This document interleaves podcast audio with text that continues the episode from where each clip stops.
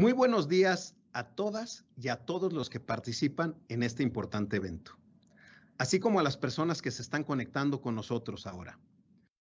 Me entusiasma mucho esta oportunidad para conversar con ustedes sobre algunos temas coyunturales para el crecimiento y desarrollo conjunto de América del Norte. La pandemia empujó a muchas empresas a dar un paso al frente para utilizar la tecnología de maneras extraordinarias, con el objetivo de mantener sus negocios y comunidades funcionando a un ritmo que antes se pensaba honestamente imposible. Al mismo tiempo, otras empresas enfrentaron escenarios más complejos, sin la base digital necesaria para adaptarse rápidamente a una nueva realidad. Porque hoy sabemos que todos los negocios son en realidad negocios de tecnología, sin importar el giro o la industria. Hoy la empresa que no se conciba como de tecnología debe preocuparse por la posibilidad de quedar atrás frente a la competencia local, regional y global. En la MITI tenemos muy claro el objetivo de ser el motor de innovación de nuestro país. Y a través de valiosos acuerdos de colaboración, como el que firmamos el 19 de marzo con la American Society of Mexico, podemos fortalecer y extender el impacto de este objetivo. Por eso es que hoy vamos a platicar sobre tres temas muy importantes para el impulso de la economía digital en nuestra región y que cobran mayor relevancia en el contexto de recuperación económica que atravesamos en este momento. Espero que disfruten, mucho este evento y que le saquen todo el provecho a la experiencia que tienen los excelentes panelistas con los que vamos a platicar. Bienvenidos. Este evento es el resultado del acuerdo de colaboración entre The American Society of Mexico y la Asociación Mexicana de la Industria de Tecnologías de Información, AMITI. Nuestro objetivo común es impulsar el desarrollo de la economía digital en México, la cual, gracias a su carácter dinámico y transversal, puede incidir en beneficio de la economía mexicana en su conjunto, especialmente en el contexto de recuperación económica y tomando en cuenta el marco de cooperación regional definido por el TENEC.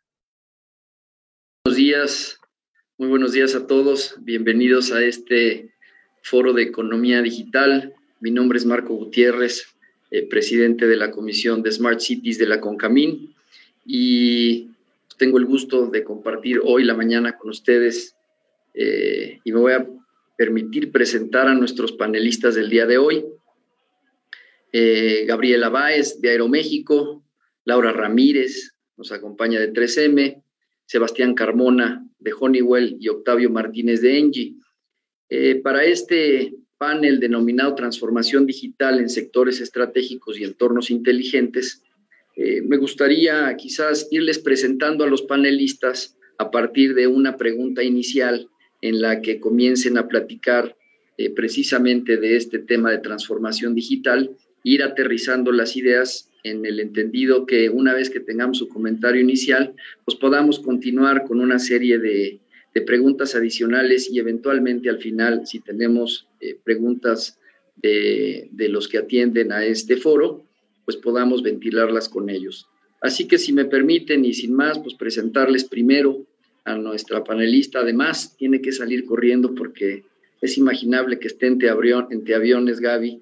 Eh, Gaby es eh, vicepresidente de Transformación Digital en Aeroméxico. Ella tiene 25 años ya de experiencia en roles de dirección estratégica, desarrollo de negocios, modelos predictivos y análisis de tecnologías emergentes.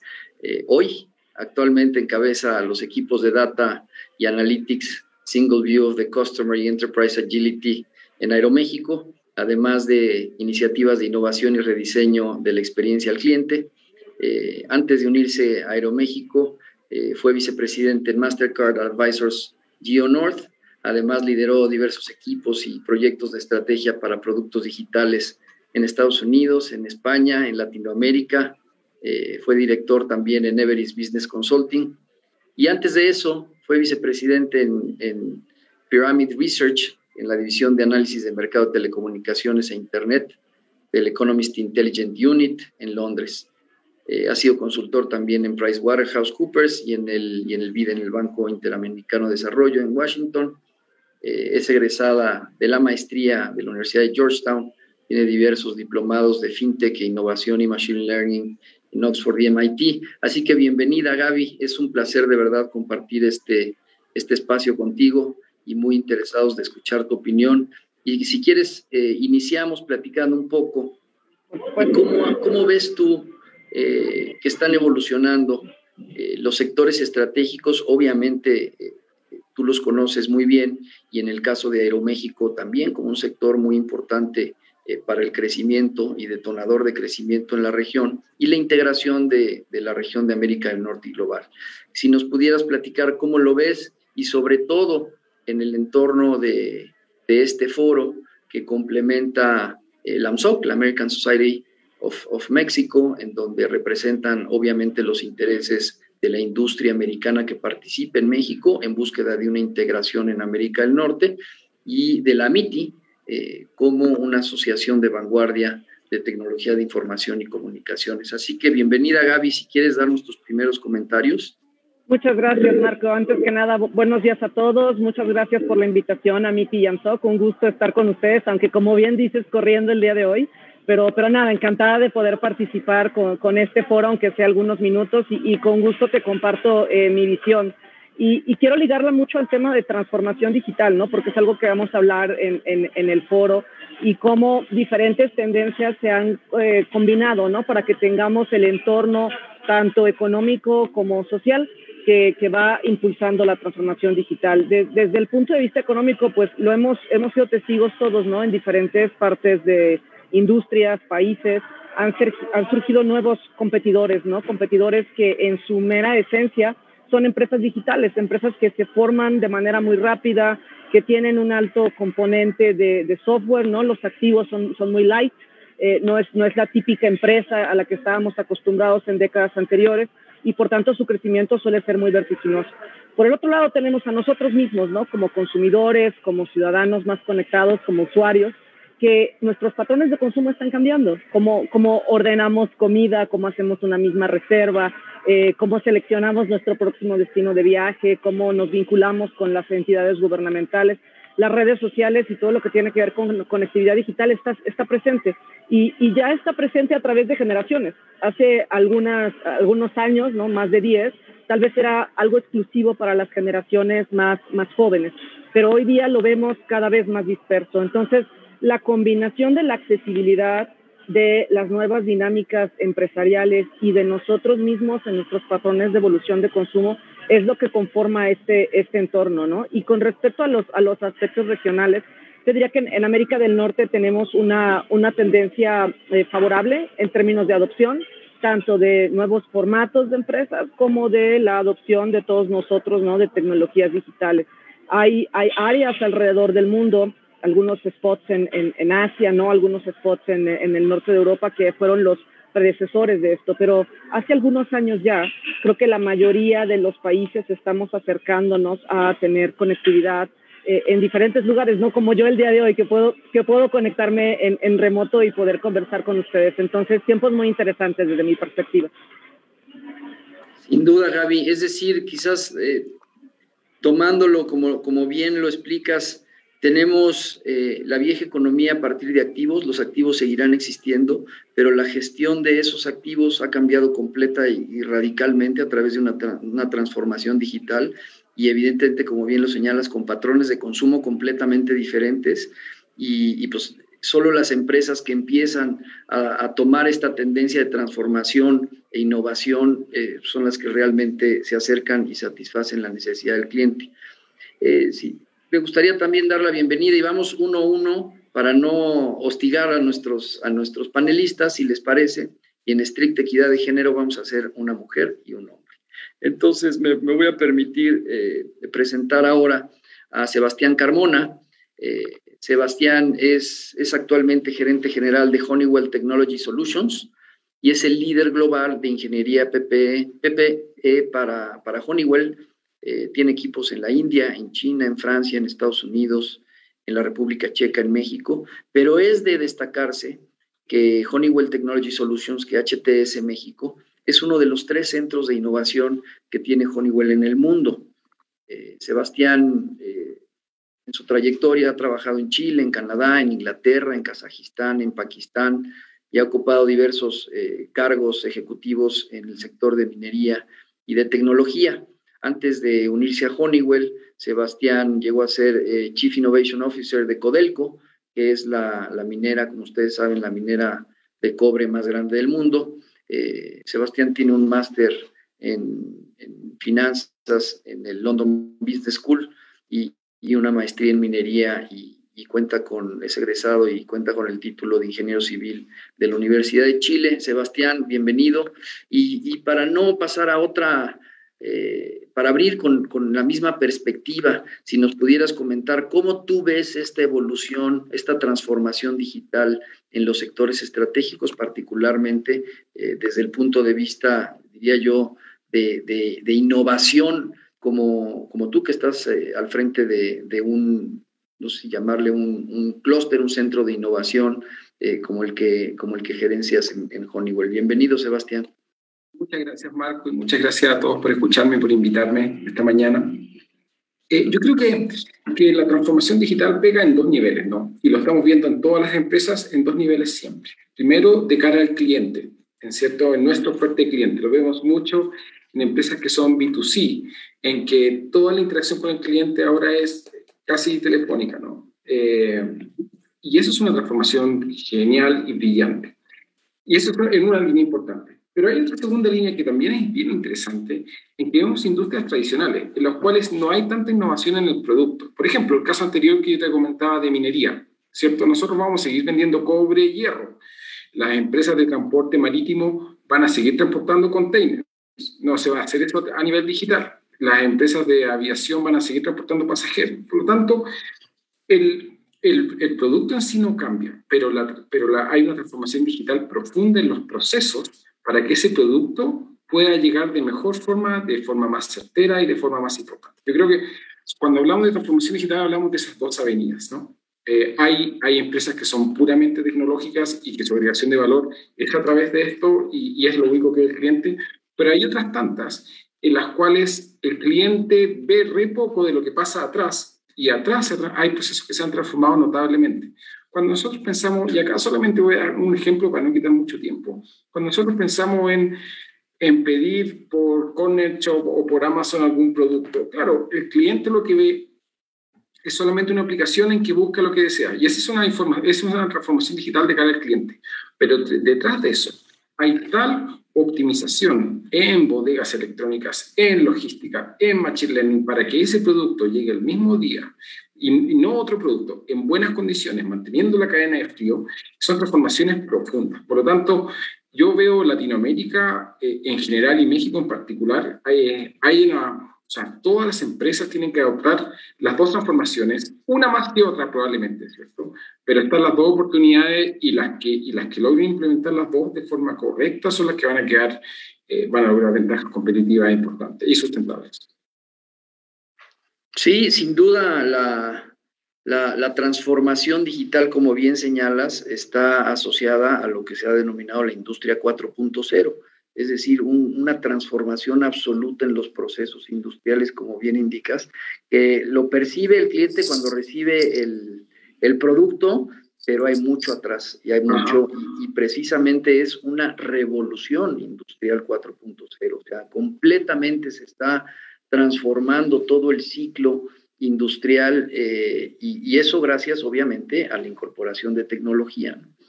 Eh, si me permiten continuar con nuestros panelistas, ahora toca que, recibamos a, Laura Ramírez. Eh, Laura nos acompaña de 3M. Laura se unió en 3M, ya tiene de, desde 2019, ante la pandemia.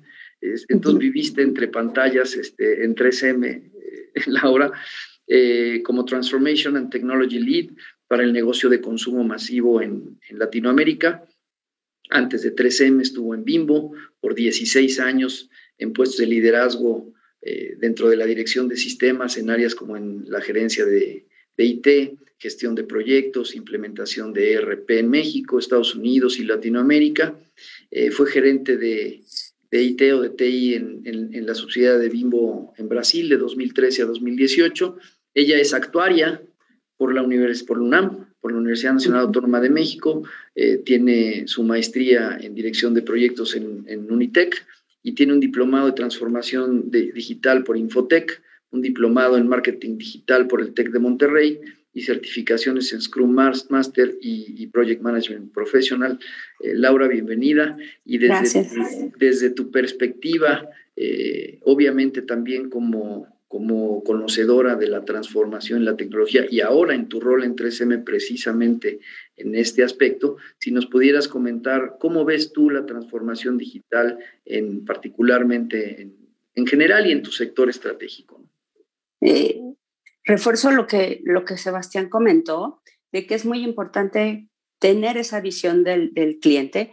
3M en su esencia es una empresa de innovación, es una empresa que crea, que crea productos todo el tiempo, que, que van desde los productos tangibles como pueden ser los post-its o las fibras, los, las máscaras ahora que se volvieron tan, tan, tan famosas y, que están en el nombre, y, también de soluciones eh, tecnológicas. Entonces, esa transformación tiene que ir enfocada en qué quiere nuestro cliente, qué quiere el consumidor, estar cerca, estarlos escuchando y también de cómo hacemos que nuestros procesos nos ayuden. La información, la data en tiempo real se vuelve clave para poder, para poder lograr eso, que nuestros procesos estén optimizados, pero que contemos con la data de todo lo que ocurre en la cadena, en el proceso end-to-end, es importantísimo para poder eh, llevar a cabo esta transformación. El valor ahora es en nuestros datos, ¿no? El valor ahora está en qué, qué claridad tenemos de la información que tenemos, de las transacciones que hacemos y que lo podamos llevar. ahora también, y, aprovechando, sacando un lado positivo de la pandemia, eh, el interés por la ciencia, ¿no? Se, se vuelve más, ¿qué es una máscara? ¿Por qué es por qué nos protege, qué nos protege, ha, infundido mucho en que esa transformación también se acelere y en el día a día podamos empezar a hablar de ella, ¿no? Cosas que antes no nos preocupábamos, que no estaban en nuestra mente, hoy ocupan una parte de nuestra mente también como, como usuarios finales, como consumidores. Oye, Laura, efectivamente, y como bien comentas, este, muchos de nosotros asociamos a 3M con el post-it, evidentemente como un producto absolutamente innovador, pero ahora eh, en donde la innovación está en, la parte digital, ¿no? está en, y en ese conocimiento y lectura de la demanda del, del consumidor. Eh, vamos a avanzar un poquito más adelante. Voy a preguntar qué está haciendo 3M precisamente en este proceso de innovación, porque pues, no se agota en el post-it ni en los pegamentos, evidentemente, ni en la química, hay mucho más probablemente que están, que están haciendo. Y si me permiten ahora presentar eh, para, para, terminar de presentar a nuestros panelistas de hoy, eh, voy a presentarles a Octavio Martínez. Eh, Octavio nos acompaña de Engie México, él es actualmente el Chief Information Officer y es el responsable de la transformación digital y de los procesos en la empresa, en Engie. es un profesional en tecnología con casi 20 años de experiencia en diferentes empresas de Latinoamérica, de las grandes empresas como PepsiCo, Panasonic y Telefónica, en donde él ha estado desempeñando puestos de liderazgo analíticos y de, digitalización. Tiene una maestría en tecnologías de información por el ITAM y cuenta con estudios en, Bangalore, India. Ha participado en digitalización en diferentes países de Latinoamérica. Tiene un fuerte enfoque en el Customer Centricity, Data e Innovación. Y hoy enfrenta retos de impulsar la transición energética desde la trinchera de tecnología en, en Engie México, eh, obviamente a través de soluciones en la nube, de digitalización de procesos relacionados a la huella de carbono y de la monetización de los datos energéticos, que hoy más que nunca se vuelven un tema eh, junto con la sustentabilidad. Y Octavio, bienvenido. Eh, pues el mismo, quizás para abrir tu participación, el mismo comentario, ¿cómo está, qué está sucediendo en esta transformación en el sector?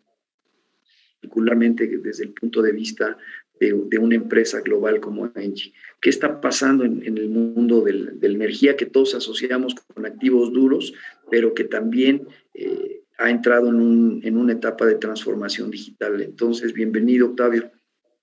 Gracias, gracias Marco y muy buenos días a todos. Agradezco la invitación de Amiti y Amsom a participar en este foro con grandes personalidades y líderes de TI que hemos escuchado hace unos minutos.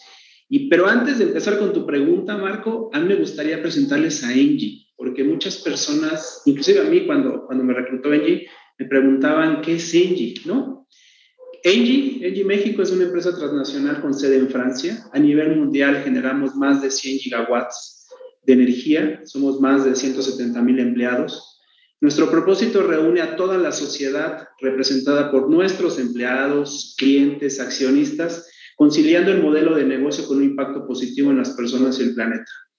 En México solamente hemos creado más de 20 mil empleos, empleos directos e indirectos, con 3.420 millones de dólares en inversiones directas y 2.5 millones de usuarios. Somos pioneros en la distribución de gas natural en el país desde 1997 Hemos desarrollado infraestructura necesaria para que todos nuestros hogares, comercios e industria tengan un combustible accesible, limpio, seguro, cómodo y competitivo. Y acompañamos a cientos de grupos industriales de diversos sectores en sus objetivos sustentables y de eficiencia energética mediante la comercialización de molécula de gas natural y electricidad a cero o muy bajas emisiones de CO2 y a precios también competitivos. En México solamente generamos más de un gigawatt de energía solar y eólica. Ahora sí, en temas de digitalización, estamos en proceso de digitalizar más de 600 mil clientes en México. Hemos automatizado más de 8 mil horas mensuales de trabajo administrado ya por robots. Hoy tenemos robots que nos quitan trabajo administrativo que no, no era estratégico para la compañía y fuimos una de las primeras implementaciones globales del RP en el modelo de industria de gas.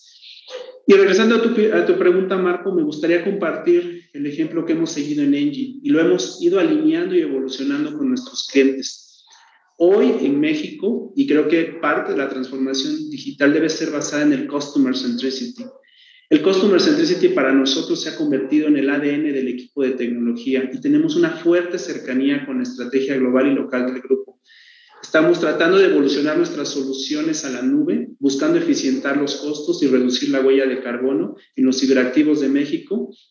Y uno de los pilares más importantes es el tema de data. ¿no? En términos de data, tenemos, creo, al mejor talento de la industria, con, haciendo modelos avanzados, inmersos en estrategias comerciales y de mercado. Tenemos la visión de monetizar los servicios hacia nuestros clientes en temas de digitalización energética, por ejemplo, pero aparte tenemos ese apego al cliente. Nuestra, nuestra hambre de todos los días como líderes de tecnología, no solamente mía, sino de todo el equipo que incluye la dirección, es estar cerca del cliente y tratar de monetizar.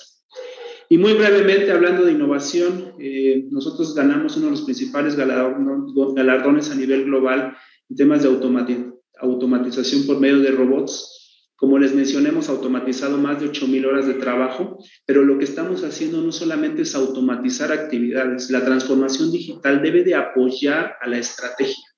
Entonces, la automatización que hemos nosotros realizado está conectada con procesos estratégicos precisamente para subir a, otro nivel nuestra empresa de, de un nivel operativo hacia un nivel estratégico. Y por último, eh, como empresa energética, estamos haciendo una fuerte evolución ágil hacia la nube con herramientas de virtualización que nos permite una optimización en activos tecnológicos en un entorno seguro. Hoy la ciberseguridad es preocupación de todos y debe ser preocupación de todos. Y en ese sentido tenemos que balancear tanto el tema energético, la huella de carbono que nuestra tecnología está dejando, pero también cómo garantizamos la continuidad de negocio y la excelencia operativa. Englobando, para mí la transformación digital está centrada en el Customer Centricity, en el tema, tema de data, tema de innovación y cómo garantizamos esa excelencia operativa por medio de la nube y en un entorno completamente seguro. Eh, muchas gracias, Octavio. Sí, sin duda la energía no escapa de la, de la por, más que pensemos que, que escapa de, de, la digitalización, eh, no solo en procesos, como bien, como bien lo señalas, eh, IoT, sin duda, de los sistemas de, gestión y de medición inteligentes en energía, todavía me parece que hay muchísimo por hacer y obviamente con una visión eh, de reducción de huella de carbono eh, y dirigidos todos alineados hacia, hacia esquemas de sustentabilidad.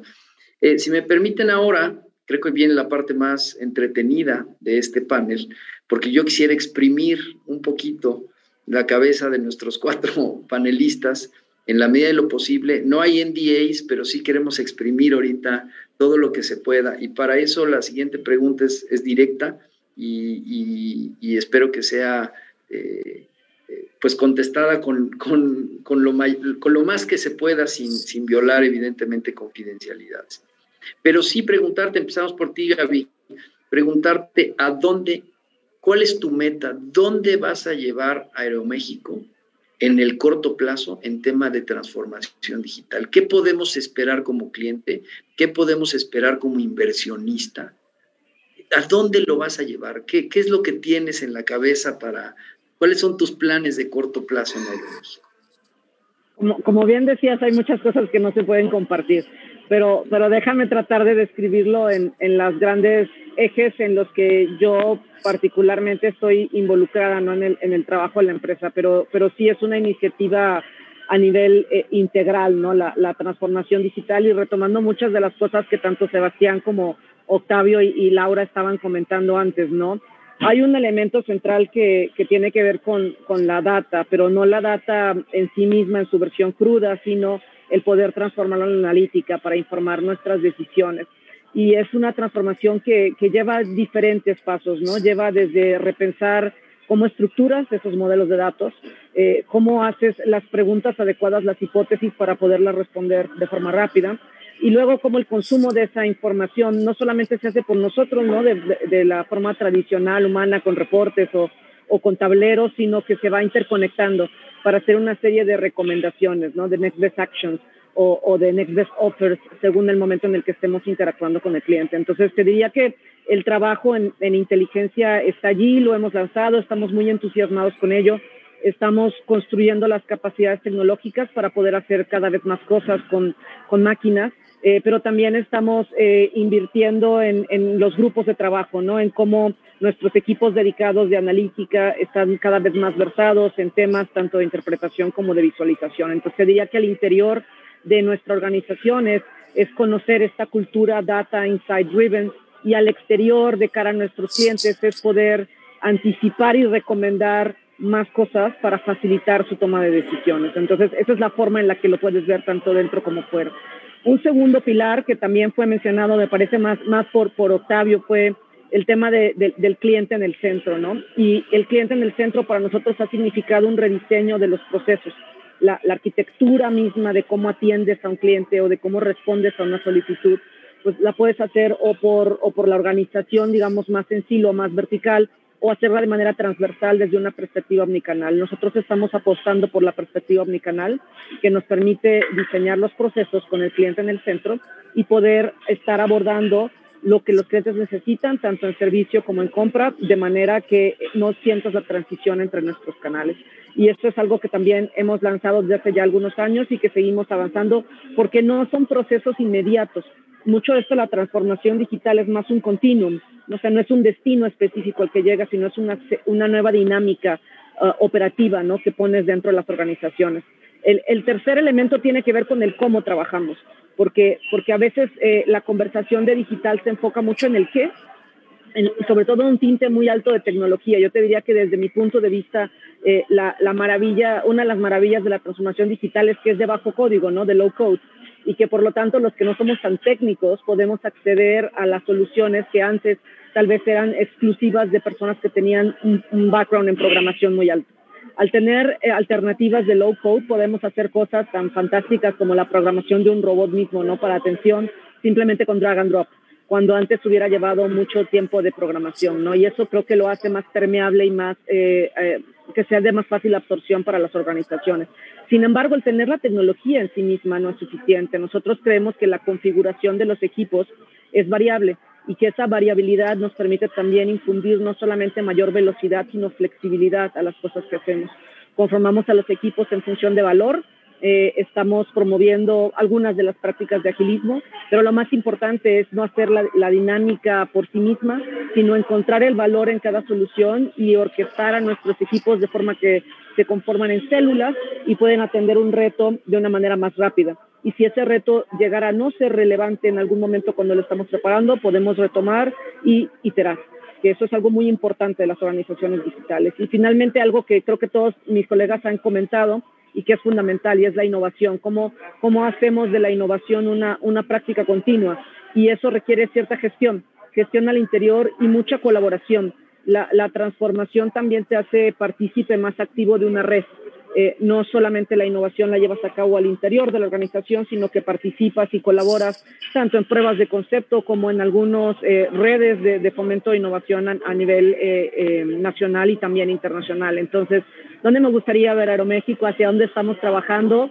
A ser más ágiles, a ser más enfocados en los insights, más data driven, siempre customer centric y a trabajar de una manera mucho más dinámica. O sea que me podría imaginar, por lo que nos acabas de decir, Gaby, que eventualmente podré hacer una reservación y de forma predictiva me asignarán mi asiento, evidentemente, y de forma predictiva también este, podré hacer algo contactless este, hasta que me suba quizás al avión y en el asiento que tengo asignado esté mi idioma, la película que a mí me gusta o, el, si el aire está prendido, el aire está... O sea, evidentemente este, es un cambio tecnológico, una innovación, como tú dices, Customer Center, eh, que tomará sus años, pero me parece que por lo que dices, ahí lo estaremos viendo, ¿no? Y la industria aeronáutica es un, es un ejemplo clarísimo. Sí, algunas de las cosas que has mencionado, de hecho ya las, ya las puedes experimentar. Y interesantemente, estos tiempos de, de pandemia creo que han impulsado la adopción de ciertas cosas de cara al cliente, ¿no? La, parte que Sebastián llamaba la, la, parte del servicing, ¿no? El servicing y no tanto el producto, porque nuestro producto es un producto tangible, ¿no? Es, es un vuelo, pero el servicing alrededor del producto se ha digitalizado, ¿no? Entonces, efectivamente, todos hemos eh, viajado recientemente y hemos experimentado el tener que completar diferentes formas.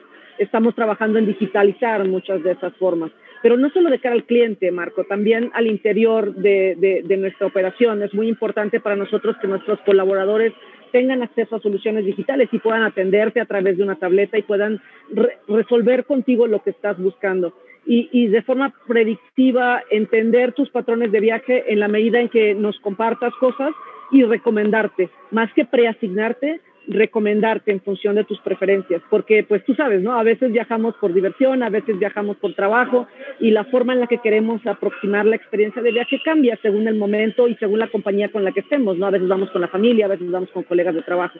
Entonces, no hay una sola receta para viajar. Viajar es, es, un, es una experiencia completa.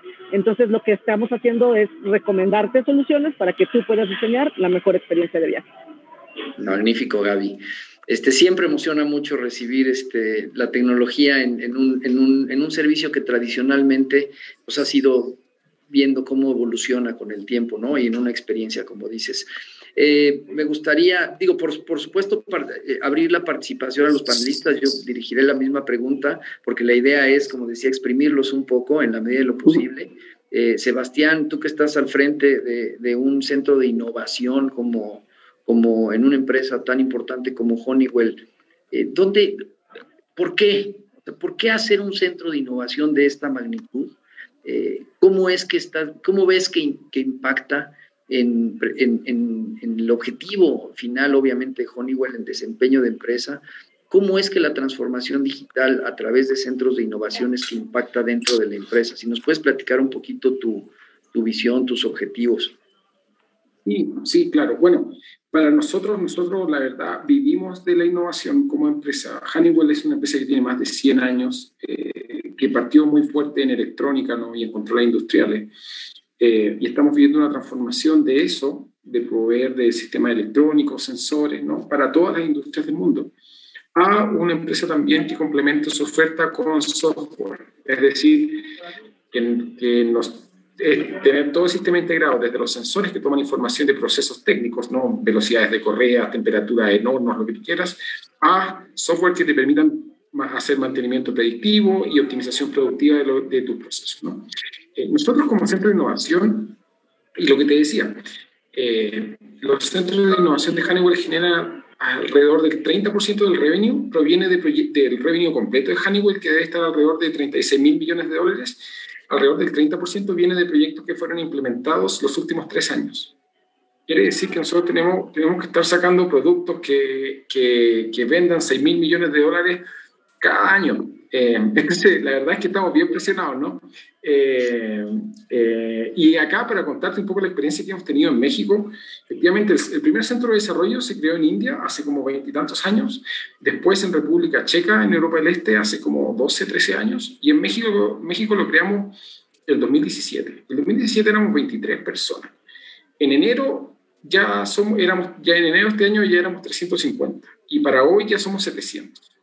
Por lo tanto, habla un poco, o sea, y el crecimiento de este centro de desarrollo habla de dos cosas. Primero, de que la demanda por transformación digital en Norteamérica, en Centroamérica y en Latinoamérica es gigante y todas las empresas están demandando esto y fue acrecentado por la pandemia y por la habilitación de otras tecnologías habilitantes. Pero segundo, de que acá en Ciudad de México la profundidad de talento para hacer desarrollo de software, firmware y hardware es gigante. Y también en México, en Ciudad de México en particular y en México en general, es notable. Entonces, nosotros como centro de desarrollo podemos seguir creciendo eh, hasta los miles muy pronto, asociado a esta demanda y a esta profundidad. Y eh, lo que nosotros vemos como empresa y como centro de desarrollo es que cada vez nos piden más productos, cada vez a nivel global, eh, todas las industrias se están transformando. Entonces, nosotros tenemos que sacar productos, acá los proyectos duran tres meses, lo hacemos de, con células ágiles, eh, con, con programadores, con todo, muy, muy rápido, eh, y es nuestra forma de operar. ¿ah? Eh, pero lo que yo creo que, que, es rescatable, como te digo, es todos estos centros de desarrollo, tanto en Latinoamérica como en el mundo, van a adquirir más y más relevancia. Incluso las, las empresas también, cada empresa está teniendo sus centros de desarrollo, ¿cierto? Ya vemos, en LinkedIn, están todos contratando data scientists todos, todas las empresas de todo el mundo están creando data scientists porque también estamos todos transformando, ¿no? Eh, entonces, y, y, cuando yo trato de contratar ingenieros de software, efectivamente hay una competencia brutal. Eh, y eso es sano. Es sano, es genial porque, porque quiere decir que el mundo está demandando muchísimo más innovación. Y es la innovación, como decía Gabriela al final, la que nos va a poder no solo mejorar la calidad de vida, sino que hacer como sociedad, sociedades más resilientes y empresas más resilientes a fenómenos tan terribles como la pandemia. Es para eso lo que lo hacemos, no lo hacemos por gusto, sino que lo hacemos, o sea, nos gusta, pero lo hacemos porque es la única forma de poder mejorar nuestra calidad de vida. Eso te diría yo, Marco. Y esto que comenta Sebastián, qué bueno que lo comentas, mira, desde, desde la Concamín para, para nosotros como industria, como vinculación de, de tres hélices, industria, academia y organizaciones de la sociedad civil y obviamente la cuarta gobierno, es fundamental que se entienda que el talento y, el talento aglomerado en centros de innovación y desarrollo es de verdad fundamental. En la CONCAMIN eh, te tengo que decir, te hacemos ahí medio la competencia. Honeywell como una empresa global grande que tiene unas ventas, como dices, de 35 billones de dólares, tiene que estar generando productos nuevos. No todas las industrias son de ese tamaño, pero la, vinculación con, con, con, innovación y desarrollo pues es fundamental. En el, ustedes conocen lo que es Vallejo, y ahora se ha transformado en Vallejo I. Se, se, están sacando todas las chimeneas, se creó un centro de innovación y, desarrollo tecnológico, se está construyendo un data center con, con, la Agencia Digital de la Ciudad de México y la idea es que estos centros de innovación se vinculen con la industria. Esto que tú estás haciendo, se vinculen porque de nada sirve tener eh, gente muy trabajadora, inteligente, innovadora si no está vinculada con el efecto práctico que es industrial. Entonces, no, la medida en que conectemos para complementar con universidades, con otros centros, con mejores prácticas. O sea, la forma de hacer innovación es así. Nosotros también vemos, nosotros no tenemos nada que ver o no, no mucho con el, el, movimiento de startups que hay en Ciudad de México y en México, pero es súper potente. Nosotros todos podemos aprender de uno del otro también. Es lo que tú mencionas. Laura, hablando de innovación, este, decíamos que asociamos a 3M con los post-its, pero está muy, muy lejos de un, de un post-it de pegamento no, solamente químico. Cuéntanos un poco. ¿Dónde, eh, dónde, ¿Dónde, vemos a 3M? ¿Cómo, ¿Cómo nos imaginamos? 3M siendo una empresa global con cuatro grandes, grandes negocios, consumo, que es en el que yo estoy, transporte, industria, salud, y de manera global pensar en la transformación podría ser algo que, que es sonaría difícil de hacer para mover todo el mundo, ¿no? Entonces, la estrategia que ha seguido 3M son cuatro pilares. Eh, enfocarnos en la transformación digital del cliente, de los productos, de la empresa y de las operaciones. Cuatro pilares que van a estar trabajando de manera paralela. Abajo de eso hay una, un foundation de data y analytics. Sin eso no vamos a poder tener la guía de hacia dónde vamos. Abajo de eso está la cultura, cómo la cultura de la empresa se revigoriza con este mindset de, de, crecimiento, de prueba y aprende, eh, creas experiencias y tomas experiencias de lo que te está haciendo el mercado.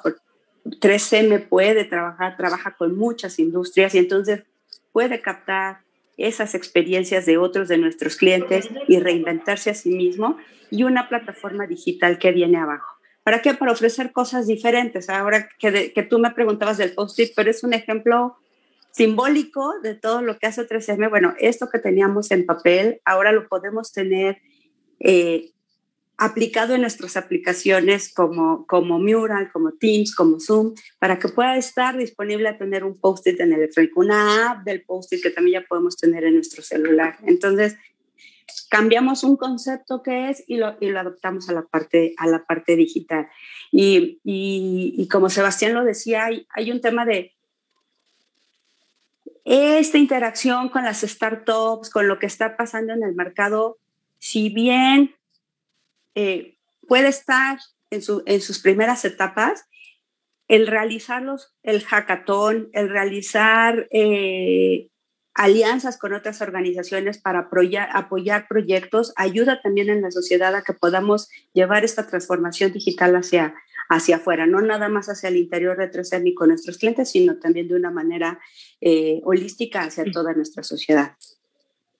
Y, como bien dices, además los, los expertos en, en IT o en TI también hay que estar conscientes que los usuarios al final del día necesitan esta integración, esta capacitación, esta eh, familiarización con, con, con, las interfaces que se, están, se ponen a la, a la mano, ¿no? Este, y me parece que ese es un reto importantísimo también, ir atrás, casi casi ir siguiendo la tendencia del, y la capacidad del usuario para asimilar tecnología, independientemente de, como dices tú bien, del, del análisis del megadata que se hace este, dentro de la, de la empresa.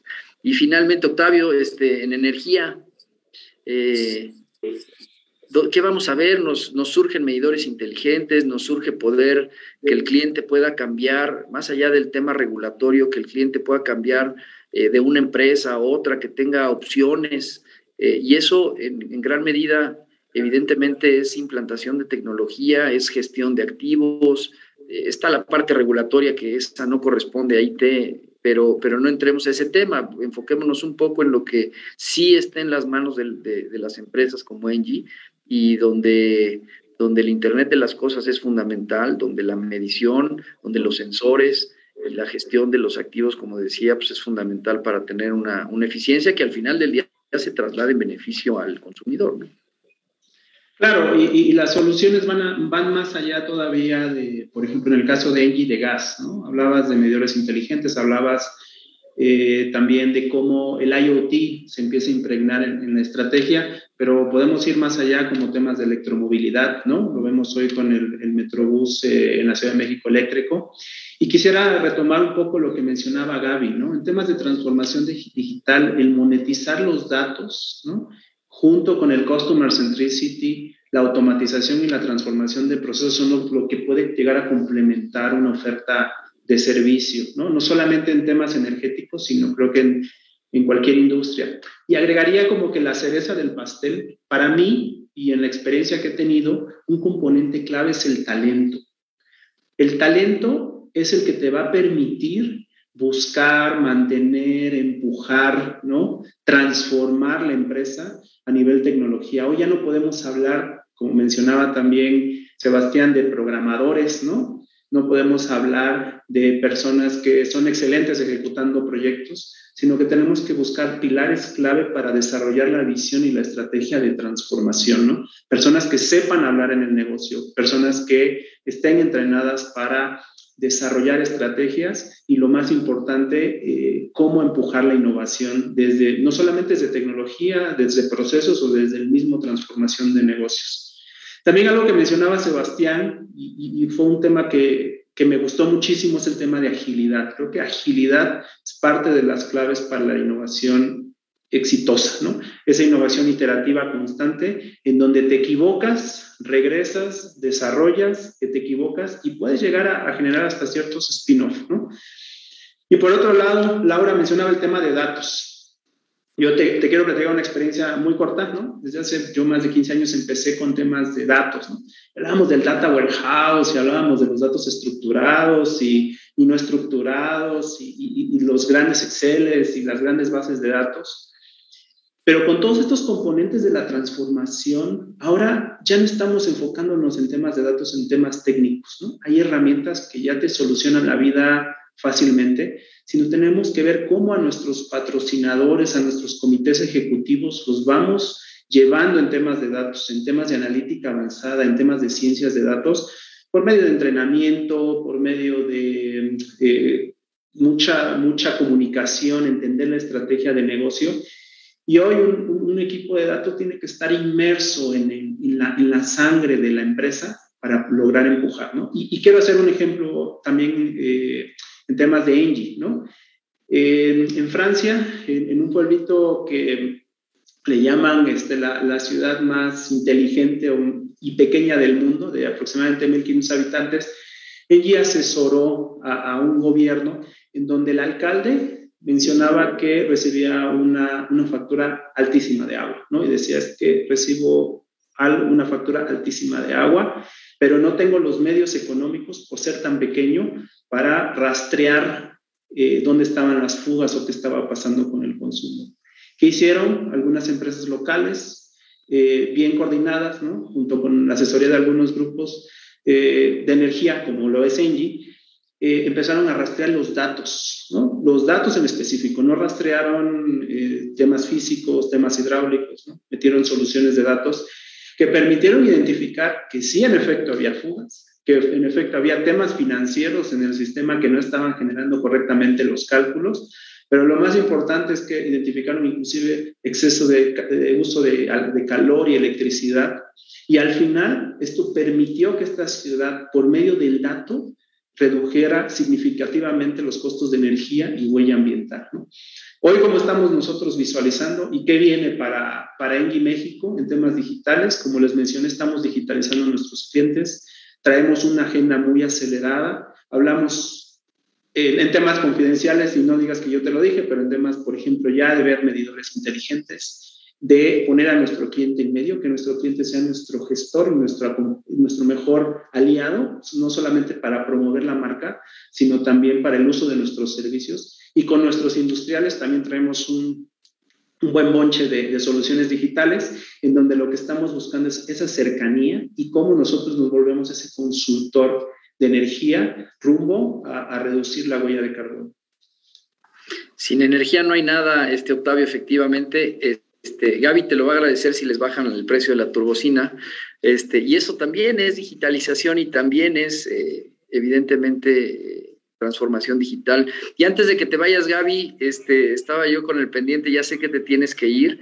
Última eh, llamada. Pero quisiera yo hacerte una, una, última llamada, una última pregunta que me parece este, fundamental eh, de, de innovación. Es decir, hoy vemos que que las nuevas tecnologías descentralizadas, específicamente el blockchain, y no me voy a meter a las monedas, me voy a meter a la tecnología, a la tecnología, empiezan a ser disruptivas también y empiezan a generar soluciones eh, que nos permiten el, tratamiento de datos de una forma mucho más acelerada que de forma centralizada o tradicional, en donde hay una colaboración eh, y que se está dando una transformación absoluta en el mundo digital eh, para los que son expertos en, en este tema.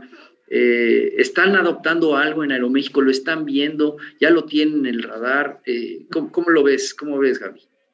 Estamos viendo muchas cosas de inteligencia artificial, ¿no? Que es donde, donde cae todo este aprendizaje de máquinas de, del que estás hablando y, y todos estos temas de, de, double layer creo que son muy interesantes para, la, para el ramo de logística internacional Eh, también tiene mucho que ver con la protección de la identidad, ¿no? Para la veracidad de, de las comprobaciones que vamos a hacer entre, entre más digital sea la interacción con un cliente, entre más self-service haya, pues más necesidad de eh, guardar de una forma segura eh, y perdurable los, los datos de, de, las personas con las que estamos interactuando. Entonces, no, no te doy ninguna primicia aún, pero sí, efectivamente, estamos trabajando con muchas cosas de inteligencia artificial. Como te decía, el primer paso fue lograr poner las plataformas tecnológicas que nos permitieran hacer esto. El segundo, ya lo han hablado mis colegas, ¿no? Tiene que ver con el tema de skills y de know-how. Eh, tenemos un equipo dedicado a analítica donde están los científicos de datos y donde están también temas de falsificación, ingeniería de datos, etcétera, etcétera. Y junto con eso y los partners con los que trabajamos, estamos haciendo diferentes eh, temas de innovación para proteger identidad, para poder eh, encontrar a través de video, data no estructurada, patrones, tanto en el manejo de activos como en el manejo de nuestros procesos, y algunos de estos se reflejan en, de cara a, a, cuestiones que tenga el cliente, ¿no? Pero hay una tendencia a nivel internacional en aerolíneas, porque esto, esto te lo puedo decir porque es, es muy público, ¿no? De hacer cada vez más nuestros viajes contactless. Y como sabes, en Aeroméxico tenemos una promesa de hacer tu viaje más fácil y más seguro. Y adecuar la tecnología para que proteja tu información y que haga tus transacciones más rápidas es parte de esa promesa de valor. Magnífico, Gaby. Eh, qué bueno que te alcanzamos para esta última pregunta. Este, no, encantada de estar con ustedes. Muchísimas gracias. Bienvenida. Bien. Sebastián, Laura, Octavio, un gusto. Hasta luego, Marco. Con, eh, seguimos con el panel. Eh, Sebastián, desde un centro de, de innovación, misma pregunta. ¿Qué, qué, qué, es lo más reciente? ¿Están, ¿Están pensando en estas, en el desarrollo de soluciones descentralizadas? Eh, ¿Están entrando a este tema ustedes eh, específicamente en, blockchain? ¿Están, lo tienen en el radar quizás, pero todavía no están inmersos en el desarrollo de tecnología o de aplicaciones que tengan una configuración descentralizada? ¿Qué, ¿Cómo lo estás viendo? Yo, creo que efectivamente, a ver, do, do, do, dos cosas. Eh, Precisamente lo mismo que, que, le pasaba a Gaby, ¿no? Hay muchas cosas que nosotros estamos haciendo que son relativamente confidenciales. Eh, una apuesta fuerte que ha hecho Honeywell eh, a nivel de futuro tiene que ver con quantum computing, que es básicamente utilizar computación cuántica para elevar nuestros niveles de procesamiento, no sé, 2, 3, 4, 5, 10 órdenes de magnitud hacia arriba. Eh, y eso lo, creo que es lo más importante que estamos haciendo como Honeywell eh, a nivel tecnológico.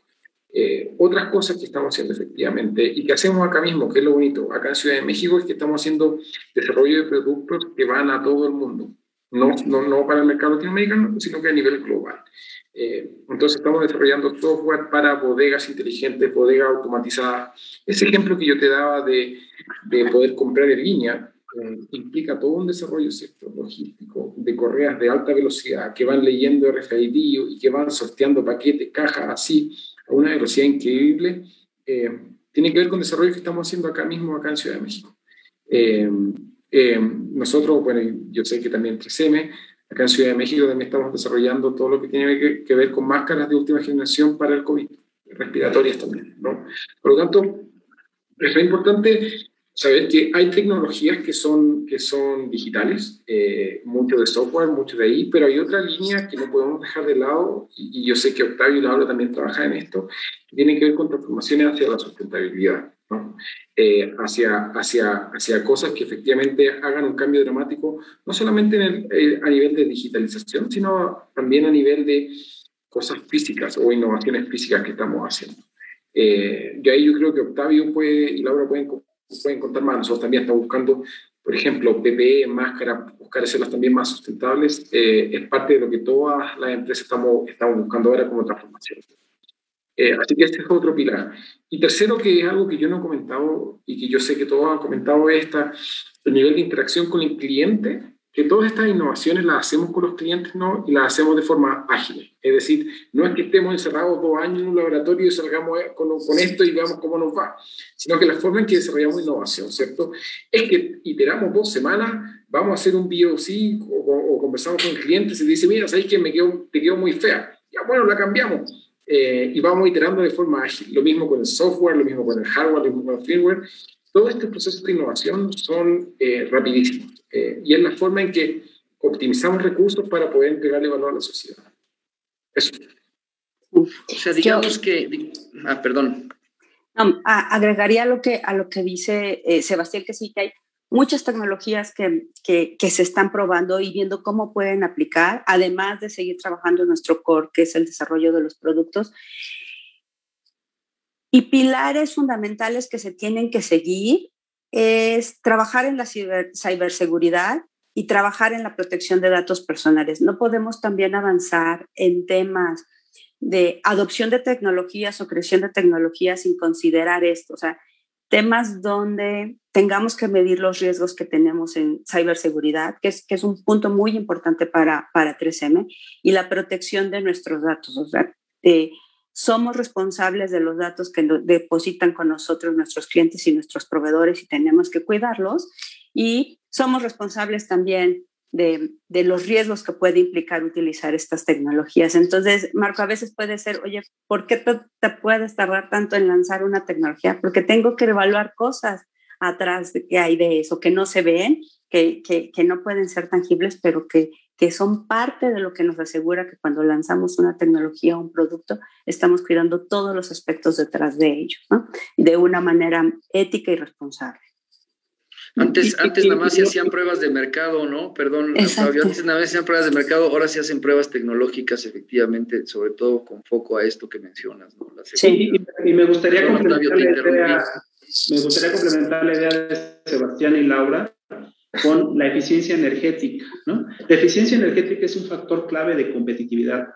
Recuerdo que algunos expertos explican que, que, se debe a que reúne las características asociadas a una estrategia industrial basada en productos competitivos, con menores costos energéticos y mayor demanda de mercado. Y si a esto le sumamos la innovación que representa un valor añadido, eh, la verdad se convierte en, un módulo de diferentes aristas. Y alguna, con base en la experiencia y en algunos eh, autores que he leído, como David Rogers, los servicios interconectados e Internet deberán basarse en algunos principios básicos de diseño. ¿no? Hablábamos, hablaba un poco Sebastián de esto y también Laura y también Gaby. Por ejemplo, la interoperabilidad, es decir, cómo se interconectan materiales, elementos y recursos humanos a través de Internet y sus servicios. O la descentralización, ¿no? la descentralización que es la capacidad de que los objetos conectados de la industria tengan capacidad de decisión autónoma.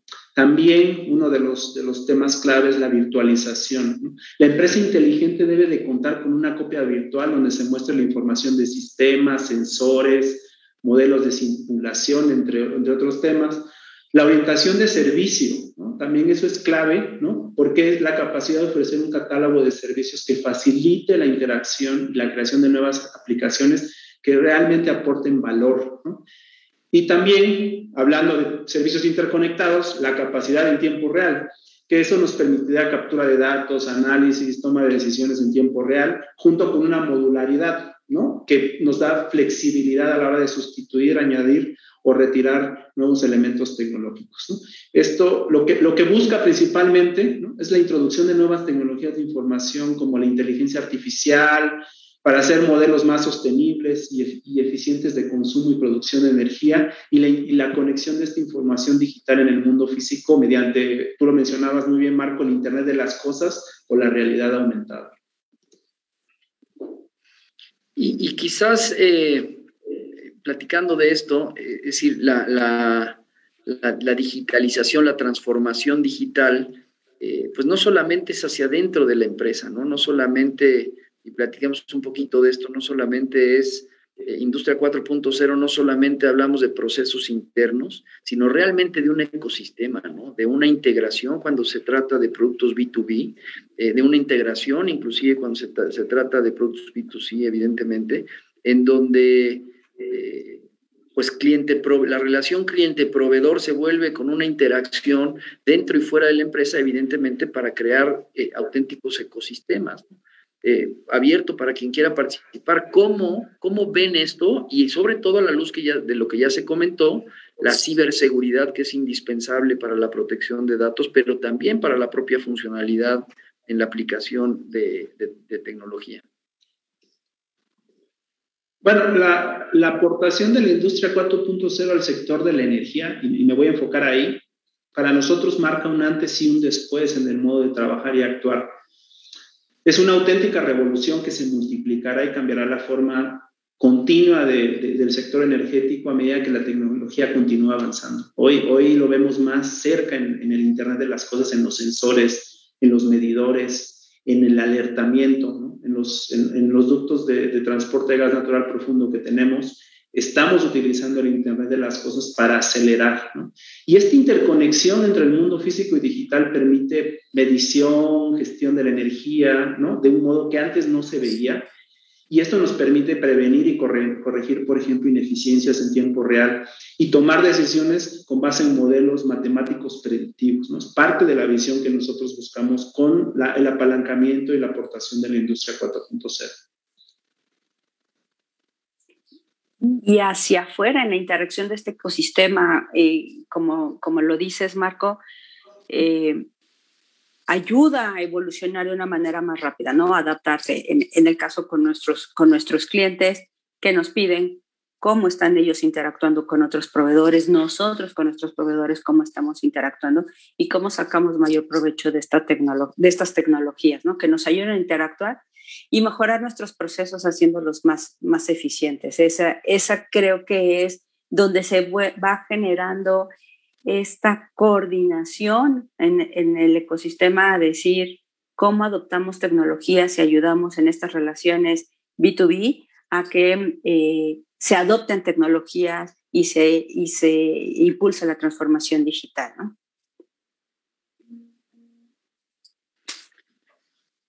Inclusive en, la propia Concamín, y, y les platico un poco pues, ¿qué hago aquí yo interrogándolos, no?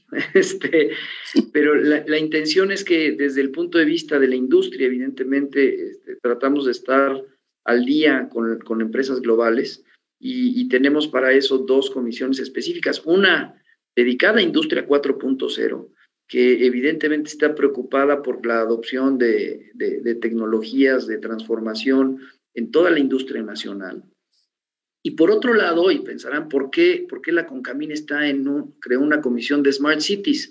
Pues porque eh, la, incorporación de tecnología evidentemente se tiene que ver en dos sentidos, hacia la empresa y después de los servicios que recibe la empresa. Aquí está Octavio en términos de energía, pero son muchos los servicios públicos que recibe la industria y que tienen que ver precisamente con la incorporación de tecnología en ciudades para hacer a las ciudades más competitivas y obviamente que se traslade al bienestar de los trabajadores, de la población.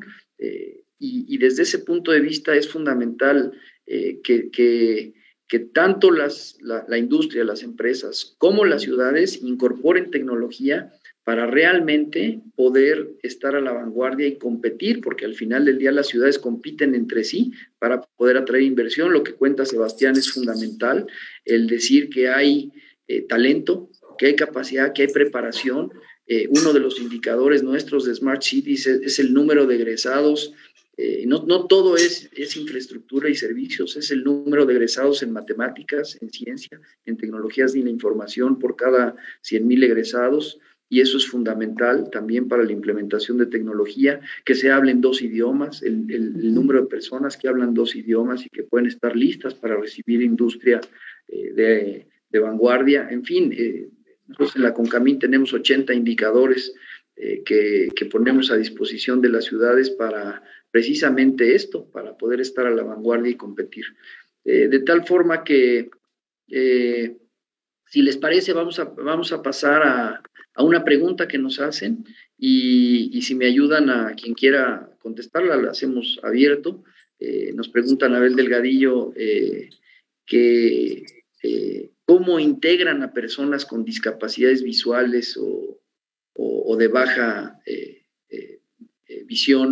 eh, eh, sin distinción de color, sensibilidad de luz de las pantallas, en estos procesos de digitalización, para que ellos también se incorporen a la actualización constante de las tecnologías digitales. Y yo creo que es, es, muy pertinente la pregunta, es decir, personas con, con, capacidades diferentes, en términos también de, no discriminación, en términos de, equidad, de género, cómo la tecnología eh, dentro de sus empresas está incorporando estos conceptos. Abierta la pregunta, por supuesto.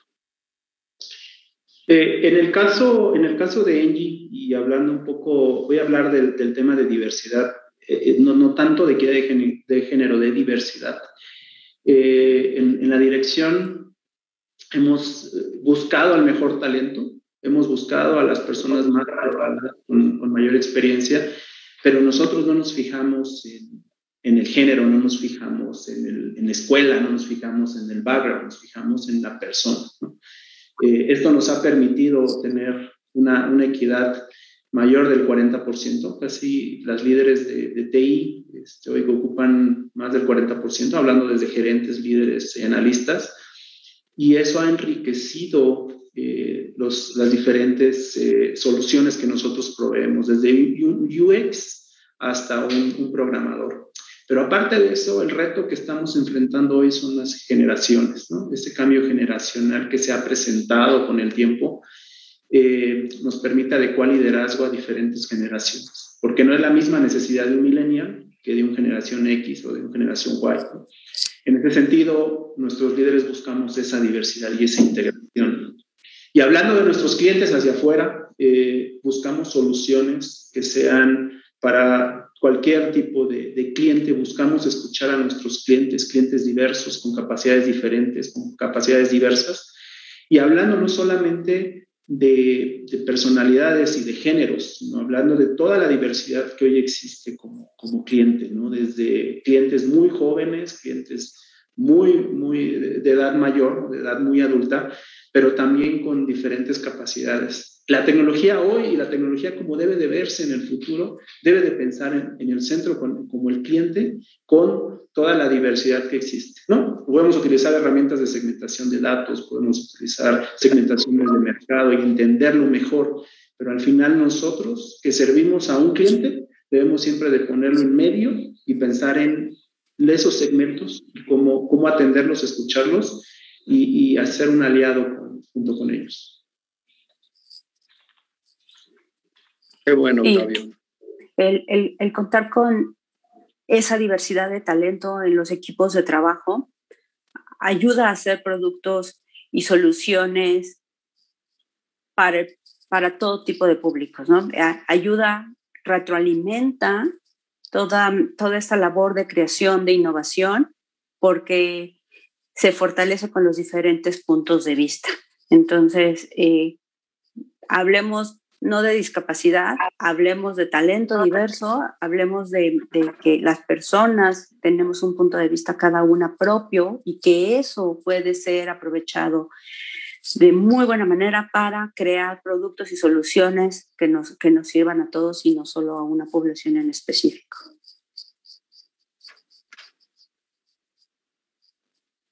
Pues sin duda la, la Además, me parece que, políticas incluyentes eh, en, materia de innovación eh, también tienen grandes resultados. Ha habido innumerables ejemplos que cuando se incorporan capacidades distintas en el desarrollo de tecnología, luego resultan eh, productos muy atractivos en beneficio obviamente de ese segmento, pero, pero en general pueden redundar en otros, en, otros, en otros desarrollos, diría yo. De forma hasta sorpresiva. Eh, no sé si quieran hacer algún comentario final. bienvenido, por favor, si les gustaría cerrar el, tema. Y, finalmente, pues, finalizar con, con el panel. Hay, una pregunta adicional, si la quieren aprovechar para cerrar, de Teodoro Catalán. Dice, ¿qué soluciones tienen para una situación como esta de anoche, donde todos los sistemas digitales han fallado? Bienvenidos sus comentarios. Bueno, este, dependemos mucho de la infraestructura. Son, hay fenómenos naturales que no, que, que no podemos predecir, que debemos de estar preparados lo mejor posible. Eh, para este caso y para muchos siempre tenemos que estar pensando en, los temas de redundancia, ¿no? En, los temas de, planes alternos y no solamente desde el punto de vista de la tecnología, sino de los procesos de negocio, o sea, cómo aseguramos la continuidad del negocio, no nada más los sistemas, sino los procesos y las personas, ¿no? A cualquiera de nosotros pudo habernos pasado que hoy no tuviéramos energía eléctrica en nuestro, hogar para, o internet para llevar esta sesión, ¿no?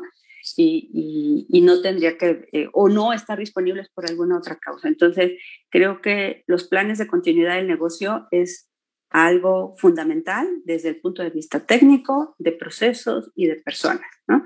Para asegurar hacia nuestros clientes y proveedores y nuestro entorno que, podemos seguir dando este servicio. La pandemia fue una manera de demostrarnos cómo podríamos ser resilientes y, mantener la continuidad del negocio aún sin estar en nuestra oficina. Fenómenos como ayer nos hacen repensar, tenemos que tener siempre un plan de continuidad. Sí, y, es como un seguro de un vehículo, ¿no? Eh, realmente cuando lo, lo, tienes que usar es cuando realmente valoras eh, eh, lo que pagas por el seguro. Eh, muchas, a mí me tocó vivir en, diferentes empresas con diferentes tamaños y tener siempre, como mencionaba Laura, un BCP, un DRP, eh, es una red de seguridad. Pero también en temas actuales como es la ciberseguridad, es un, aspecto clave.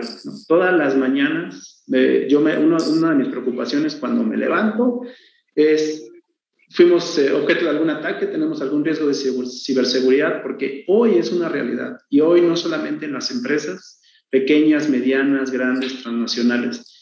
Es un aspecto que tenemos que considerar dentro de toda la arquitectura y el diseño que hagamos. Y siempre la recomendación es tener esa red de seguridad que nos permita continuidad de negocio, ¿no?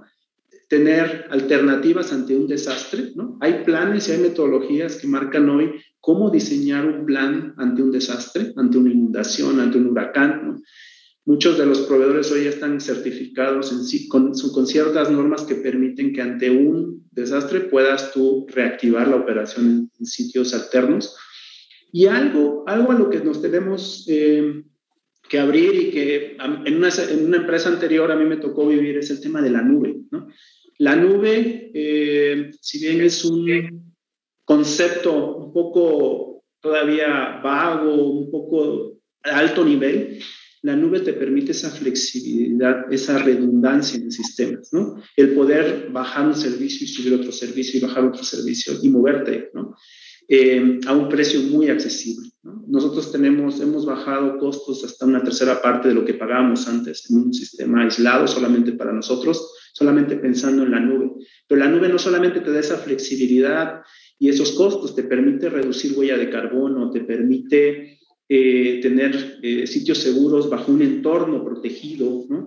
Entonces, ese concepto de la nube ante un desastre, ante, ante una urgencia, ante un ataque, es, es una alternativa viable en México que nos puede permitir a, los líderes de tecnología fácilmente eh, tener alternativas y tener redes de seguridad. Eh, y bueno, no sé si Sebastián vaya a comentar algo adicional.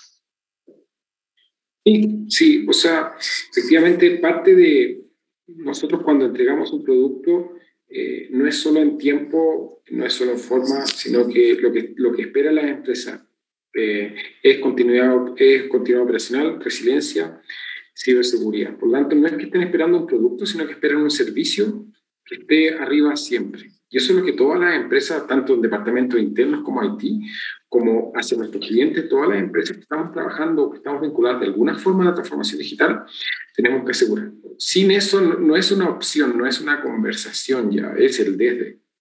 Eh, por lo tanto, es así como construimos y desde nuestra arquitectura que está pensado que cada producto eh, tiene que cumplir con eso. Tenemos, estamos imaginándonos que esto es tan vital eh, por lo tanto, no una conversación, es tan vital como tener, como tener, tomar agua todos los días. Es parte de ese servicio. Sí, me parece que la, tanto en la empresa este, la resiliencia es fundamental, ¿no? Eh, y tomar esas medidas y siempre es un proceso iterativo, siempre se está evaluando eh, cómo poder reaccionar ante estos eventos inesperados.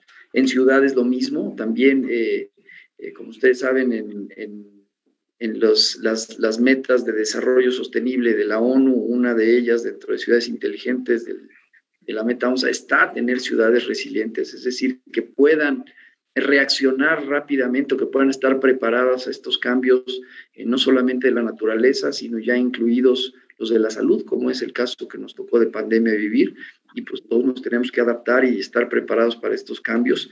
Eh, quisiera yo terminar este panel agradeciéndoles a todos y a cada uno de ustedes eh, por, su, por su participación, bien, bien interesante.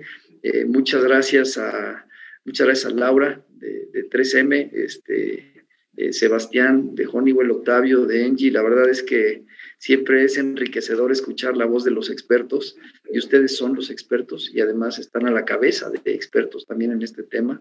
Así que lo que ustedes digan siempre eh, pues es importante escucharlo y con mucho detalle. Quiero también agradecer mucho la invitación a mi buen amigo Larry Rubin, presidente de, la American Society of México, que, que, hace una labor fundamental también de integración de América del Norte, donde por su propia naturaleza, como decía la, la, la asociación, eh, representa los intereses de las empresas estadounidenses en México eh, y otras organizaciones sin fines de lucro, pero pero su labor siempre es muy activa con los industriales, específicamente con la Concamín, es un, es un muy activo participante Larry, y por supuesto también agradecerle al presidente de la Asociación Mexicana de la Industria de, Tecnologías de Información, a Jorge Castilla, la invitación a participar en este panel, la invitación a todos ustedes. Eh, la MITI siempre ha sido una, una asociación, un organismo en donde se conjunta tecnología, hardware, software, integradores, consultores, que realmente acumula pues mucho conocimiento. También eh, para finalizar, nada más pedirles a los que nos, nos ven y nos escuchan que se queden en los otros dos paneles. Hay dos paneles bien interesantes, uno de tecnologías exponenciales eh, como habilitadoras de la transformación y otro, otro también de transformación digital, pero desde otro punto de vista, desde un punto de vista de beneficio para las personas. Así que, pues no me queda más que agradecerles a, ustedes su participación hoy, eh, a AMSOC, a MITI, y muchas, muchas gracias de veras por, por sus comentarios y sus opiniones, muy enriquecedoras, por supuesto. Muchas gracias. Gracias.